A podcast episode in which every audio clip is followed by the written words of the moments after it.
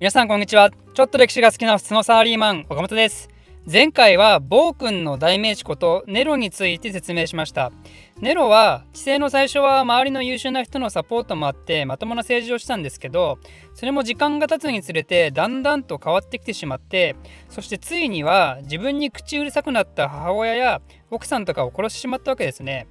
でネロの治世でも有名な出来事としてはローマで起きた大火事でこの時の火事の犯人をキリスト教徒と断定してそして迫害を行ったっていう事件がありました。彼のそうした暴虐的な一面はねやっぱり反乱勢力を生むことにもなってで彼は最終的には軍隊の反乱が起こったのを見て自殺したってことでしたね。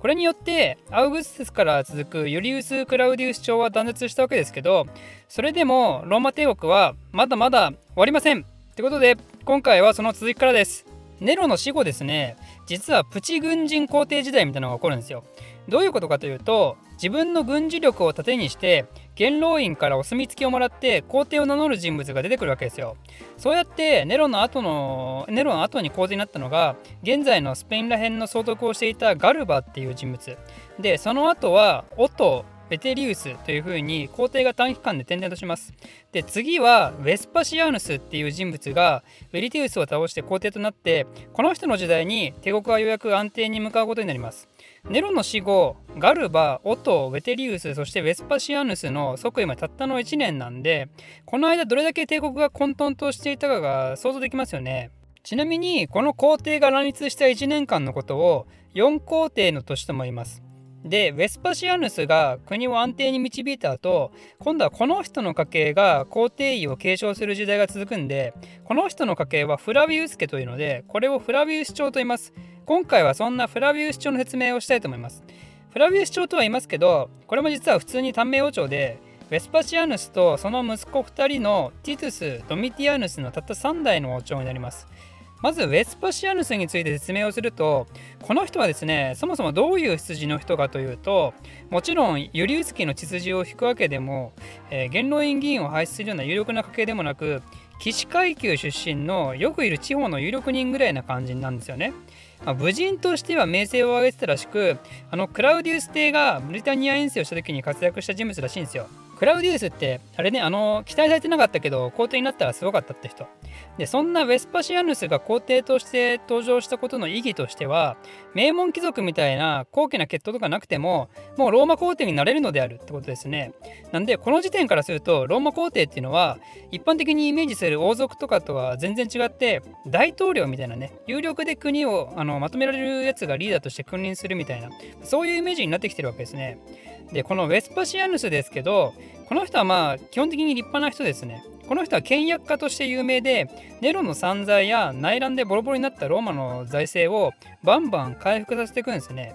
まあ、つまりそれは税金徴収を意味することにもなるんで一見ローマ市民から不満が起こりそうですけどベスパシアヌス本人もねネロとは違って豪華な素振りは全く見せずきちんと税金を必要なものに使ってるっていうイメージが持たれてたわけですよなんで、まあ、しゃあないと。その分国を良くするためにしっかり使ってくださいねって感じで、まあ、立派な一斉者ですよね。見習ってほしいですよね、現代の政治家たちもね。ベスパシアヌスの行った新課税の例で言うと、実は結構面白い話があって、それ何かというとおしっこ。あの具体的に言うとおしっこをする人ではなくおしっこを徴収する人に対してなんですけどこの時代おしっこっていうのは毛織物の染色に使われたらしいんでおしっこを集める染料業者がいたんですね。でウェスパシアヌスは公衆便所をいっぱい作ってこういうわけですよ。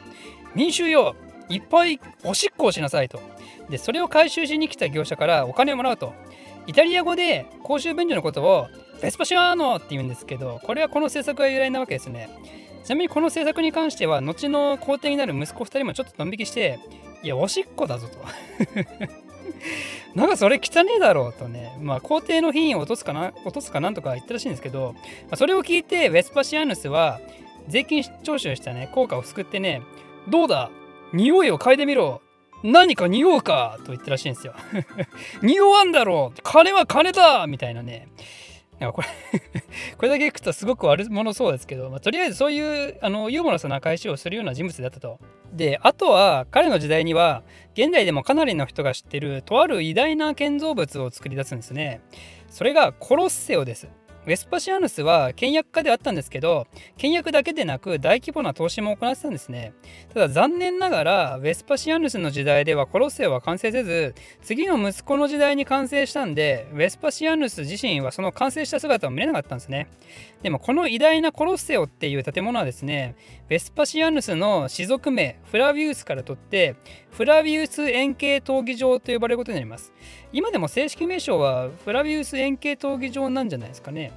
ということでその知性の間に財政を立て直し後世に伝わる立派な建物を作ったりとウェスパシアヌスの知性は優れたものだと言えると思います。ウェスパシアヌスは皇帝即位時にはもういい年だったんでその知性も10年ほどで終わって次は息子のティトゥスが皇帝に即位します。ティトゥスの時代にはローマにとってこれまた大きな事件が起こることになるんですけどさあ何かというとポンペイ近くの火山の噴火ね。この噴火の結果ポンペイっていう町がそのまま埋没してしまうっていう歴史的に見てもとんでもない事件が起こるわけですね。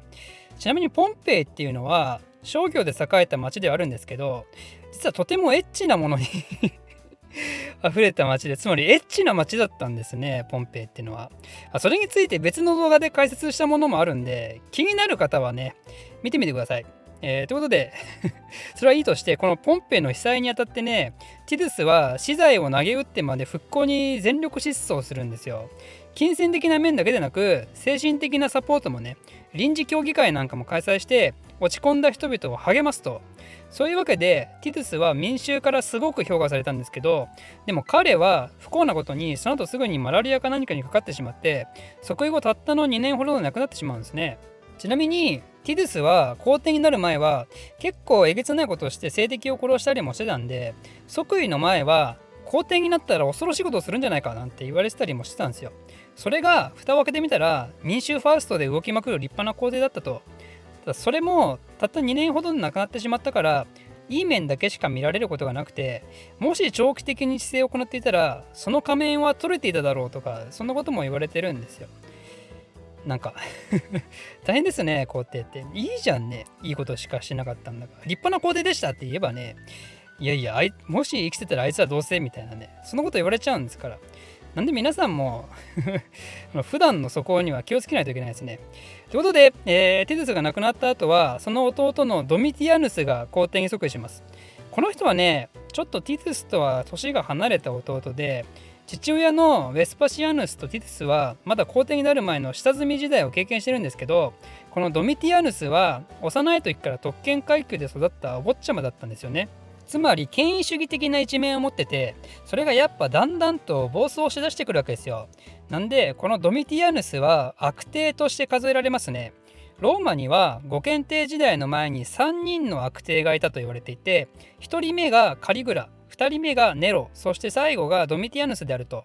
この人はですねかなり厳格に民衆を縛り上げてその割には自分には甘い部分があったりして、まあ、民衆からは嫌われる一方だったんですね。である日ドミティアヌスが戦争に赴いた時にその最中に身内に反乱を起こされたことがあってそれ以降彼は疑心暗鬼になってしまって陰謀を企ててると思われた人は元老院議員だろうとどんどん殺されるようになったんですよ。つまりドミティアヌスは恐怖政治を行って人々を支配したわけですね。そんな恐怖政治が15年ほど経ったある日やっぱり人々は我慢の限界点を迎えてドミティアヌスはついに暗殺されるんですね。つまり陰謀が働いてそれが成功したってことになるわけですけどドミティアヌスは陰謀について生前こんなことを言ってます。為政者というのはなんて辛いのだろうか。自分が暗殺されるまで陰謀があったと言っても誰も信じようとはしない。これもまた悲しいですね。結果的に彼は自分の死をもって自分を暗殺しようと企む陰謀が実際にあったことを証明したと、まあ、でも結局それは他人に厳しく自分に甘くの性格がもたらしたものとは思いますけど。ということで、えー、このドミティアヌスの死をもってフラビウス朝は3代で断絶することになります。この後ローマはですね訂正を続けるかやっぱり共和制に戻すかでかなり真剣に議論になるんですけど最終的には優れた人が皇帝になるのが一番いいっていう結論に落ち着くんですね。これで血統でもなく軍部からの推薦でもなく人柄を見て皇帝を選ぶっていう体制が始まります。つまり元老院とのコネも強く軍隊からも好感を持たれそうな人徳者ですね。こうして選ばれた人物がネルバっていう人物。五検定の最初の一人となる人物ですね。いよいよローマ帝国の最盛期ご検定時代が始まることになります。ということでその話はまた次回説明したいと思います。岡本個人ツイッターアカウント開設。興味ある人は岡本歴史で検索してください。私の非生産的なつぶやきに興味ある方はぜひフォローお願いします。ではまた。